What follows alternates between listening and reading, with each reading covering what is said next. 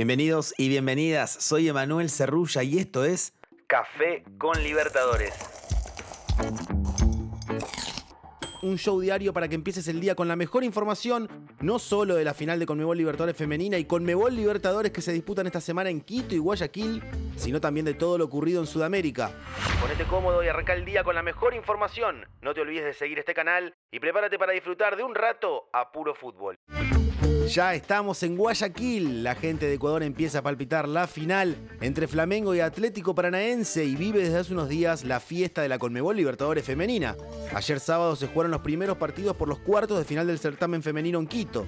En el primer turno, Boca Juniors se enfrentó a las campeonas vigentes del certamen, el poderoso Corinthians. En esta oportunidad, el club argentino se llevó la victoria y el pase a las semifinales, luego de vencer 2 a 1 al equipo brasileño. De esta manera, el equipo argentino disputará las semifinales de este torneo por segunda vez en su historia.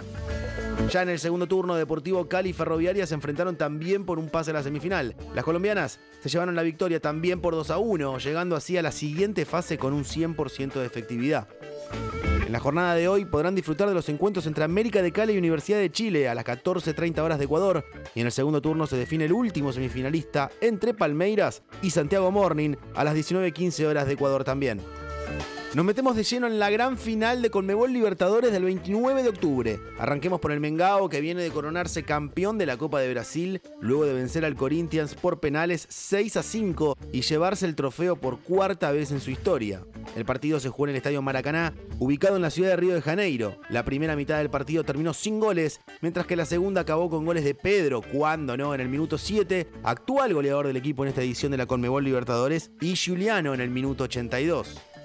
Entrando en detalle en esta edición de la Conmebol Libertadores, la actuación de Flamengo ha sido arrolladora. Están invictos en 12 partidos, ganaron 11 y empataron solo uno con Talleres en Córdoba. Y agrego un dato más, los jugadores del Mengao fueron goleadores en tres de las últimas cuatro ediciones, Gabigol en 2019 y 2021 y Pedro en 2022. El Furacao, por su parte, viene de alcanzar la gran conquista en la edición 2021 de la Conmebol Sudamericana. Luego de 17 años, Atlético Paranaense regresa a la final de la Conmebol Libertadores. En 2005 se enfrentó al Sao Paulo, pero cayó frente al equipo paulista en esa ocasión. El Furacao tiene una carta fuerte en el banco, ya que cuenta con un viejo perro de casa, Felipe Pau Escolari, quien se convirtió en el segundo entrenador con más finales en la Conmebol Libertadores. Llegó a su cuarta definición igualando a Luis Cubilla y Roberto Escarone. Solo le supera Carlos Bianchi con cinco. De las tres finales que ya jugó, ganó dos. Fue campeón con Gremio en 1995 y Palmeiras en 1999. El club de Curitiba alcanzó su mejor marca en la Copa. No perdió en los últimos 8 partidos, 5 victorias y 3 empates, convirtiéndose en su racha invicta más larga en el torneo.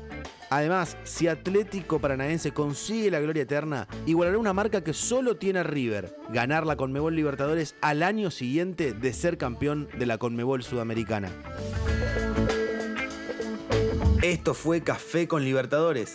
Los invitamos a mantenerse pendientes de nuestro podcast oficial y seguir al canal en Spotify para no perderse los episodios con el mejor contenido exclusivo y original. Con la producción de Lucio San Martino y Austin Miller y la edición de Matías Sirgo, Emanuel Cerrulla los saluda desde Guayaquil.